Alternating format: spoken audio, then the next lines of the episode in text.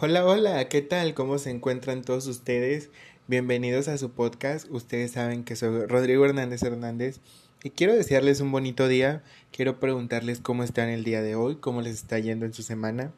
Ustedes saben que este es un espacio para ustedes y que ustedes son bienvenidos las veces que ustedes quieran visitarnos. Saben que nos encuentran como su podcast informativo favorito del otro lado del internet con su presentador Rodrigo Hernández Hernández. Y hoy jueves 29 del año 2021, creo que es un año en el que todos debemos de hablar de temas que se consideran de suma importancia, no solamente para nosotros, sino para la gente en general. No sabemos quiénes estén allá afuera, quiénes nos escuchan, si ustedes son emprendedores o personas que tienen algún tipo de comercio. Entonces creo que el tema del día de hoy les podría interesar a muchas personas. Vamos a hablar acerca de las tarifas de impuesto general de exportación o también son conocidas como yo les digo mis amigas las tigies. Espero que se encuentren muy bien y sin más, sin más preámbulo vamos a comenzar. Yo sé que ustedes estarán preguntando si no conocen del tema, ok, pero ¿qué son las tarifas del impuesto general de exportación o las tigies? Bueno, pues para eso estoy yo, les voy a explicar qué son las tarifas. La tarifa arancelaria mexicana, también conocida como TIGIE, es simplemente la Ley de Impuestos Generales de Importación y Exportación, o, como sus siglas lo abrevian, la LIGIE, la cual comprende el método de clasificación de mercancías del Sistema Armonizado de la Designación y Clasificación de Mercancías, desarrollado por la Organización Mundial de Aduanas, la OMA. La TIGIE es el principal instrumento para la operación de la política comercial del país, ya que no permite solo clasificar los productos que se comercian con el exterior, sino también establecer una política comercial a través de los aranceles que la ley estipula para cada código dentro de la tarifa. Adicionalmente, la tarifa permite obtener estadísticas para permitir mejores políticas públicas que fomenten la competitividad del país. Esto es que para todos los países que deseen eh, comenzar a tener comercios en el exterior, pues tienen que tener conocimiento de las TIGIES para que puedan hacer un buen proceso y puedan tener todos sus papeles y documentos en regulación. Para su correcta aplicación, las TIGIES se complementa con las notas explicativas desarrolladas por la Organización Mundial de Aduana o como estamos en confianza les vamos a decir las OMAS la OMA, en la que se describen los aspectos científicos y comerciales de las principales mercancías que se importan y se exportan, los procedimientos para su extracción o elaboración y los usos a los que comúnmente se destinan. También la tarifa contiene la nomenclatura que se enumera descriptiva, ordenada y metódicamente las mercancías según las reglas y criterios técnico-jurídicas formando un sistema completo de clasificación. Dicha nomenclatura es la fracción arancelaria, la cual está compuesta por 8 dígitos, 6 a nivel internacional y los últimos dos dígitos los establece el país importador. Es decir, supongamos que yo quiero exportar aguacates o quiero importar aguacates eh, al país al que yo les vaya a mandar mi mercancía, pues voy a poner los seis números, los seis de nivel internacional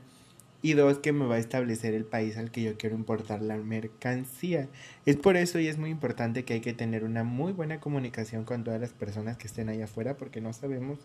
qué día una persona nos pueda establecer los números para importar nuestros, nuestros productos. Así que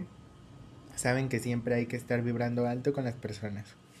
Entonces tenemos que la tarifa arancelaria, la TIGIE,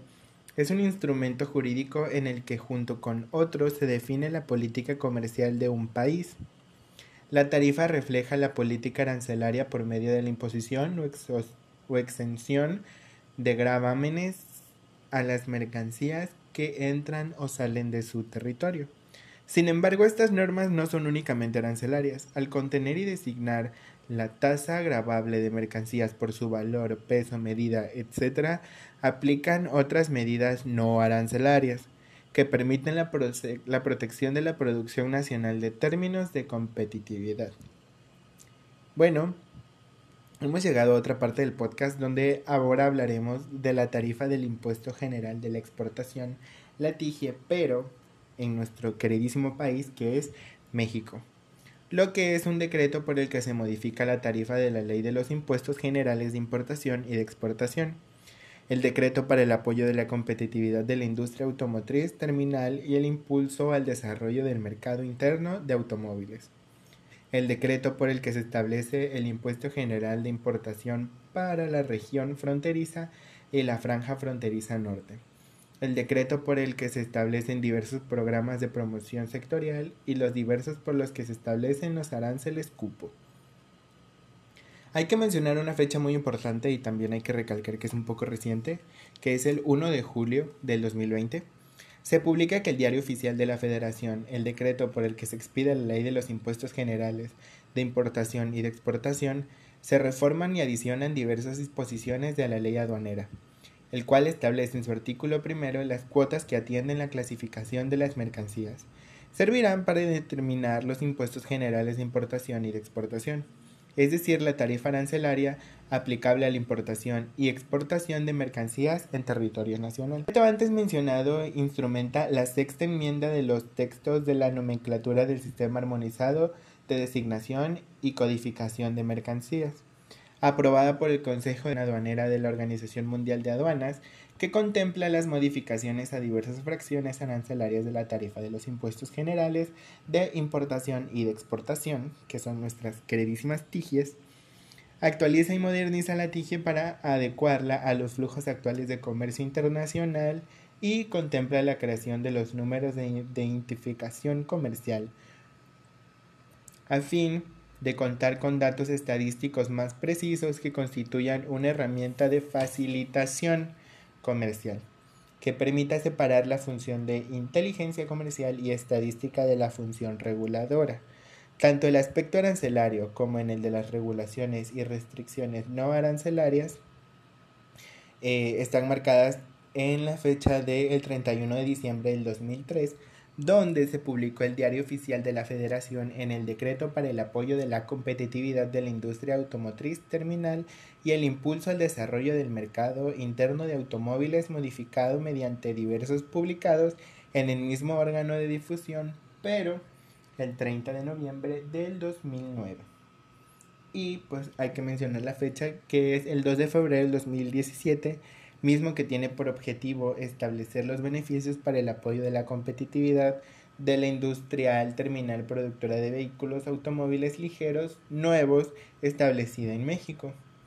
ya sean de pasajeros o de carga, así como los requisitos para obtener dichos beneficios mismos que a su vez coadyuvan a impulsar el desarrollo del mercado interno de dichos vehículos en México. La última modificación realizada al decreto citado en el párrafo anterior se realizó con el objetivo de otorgar un beneficio arancelario a la importación de vehículos eléctricos, a efecto de impulsar la diversificación de la oferta al público y con ello contribuir al cumplimiento de los objetivos de México en la redacción de emisiones de gases contaminantes previnientes de fuentes móviles. Es muy importante esto porque hoy en día sabemos que hay muchísimos autos allá afuera que contaminan más que las empresas mismas. Entonces hay que tener un debido control y tomen nota si ustedes tienen la posibilidad de caminar o de usar una bicicleta o algún transporte, ya sea patines, patineta, que no contamine, úsenlo. Créanme que su cuerpo se los va a agradecer, el planeta se los va a agradecer y pues es una ventaja, además todos ahorran y realmente utilicen sus vehículos cuando sean necesarios, cuando quieran salir en familia, con las debidas precauciones o cuando tengan un viaje muy largo por hacer. Entonces, tomen en cuenta eso. El 30 de junio del 2007 se publicó en el Diario Oficial de la Federación el decreto por el que se modifican diversos aranceles de la tarifa de la Ley de los Impuestos Generales de Importación y de Exportación. El decreto por el que se establecen diversos programas de promoción sectorial y de los diversos por los que se establece el esquema de importación de la franja fronteriza norte y la región fronteriza, a través del cual se crearon y modificaron y suprimieron aranceles que se establecieron al ad valorem y mixtos en sus diferentes modalidades y se actualizaron los códigos de las fracciones arancelarias de los artículos 4 y 5 del decreto que se establecieron diversos programas de promoción sectorial publicado en el Diario Oficial de la Federación el 2 de agosto del 2002. que da conformidad con lo señalado con lo primero considerado y al efecto de mantener el arancel preferencial a las mercancías conforme al decreto por el que se establecen diversos programas de promoción sectorial. El jueves 24 de diciembre del 2020 se publicó en el Diario Oficial de la Federación el decreto por el que se establece el impuesto general de importación para la, para la región fronteriza y franja fronteriza norte, que es un decreto de región, con el objetivo de establecer el impuesto general de importación para las actividades comerciales y sus servicios. Entonces, eh, a fin de mantener el desarrollo de las actividades comerciales, como facilitar la superación y operación de la importación en dicha región. Bueno chicos, esto sería todo por hoy. Si quieren conocer más sobre la tarifa del impuesto general de exportación o acá en confianza nuestras amigas las tigies, o si te gustaría que habláramos más sobre este tema en el próximo podcast, escríbenos en nuestras redes sociales. Nos encuentras como del otro lado del internet en todas las redes sociales o al número 937-147-3044.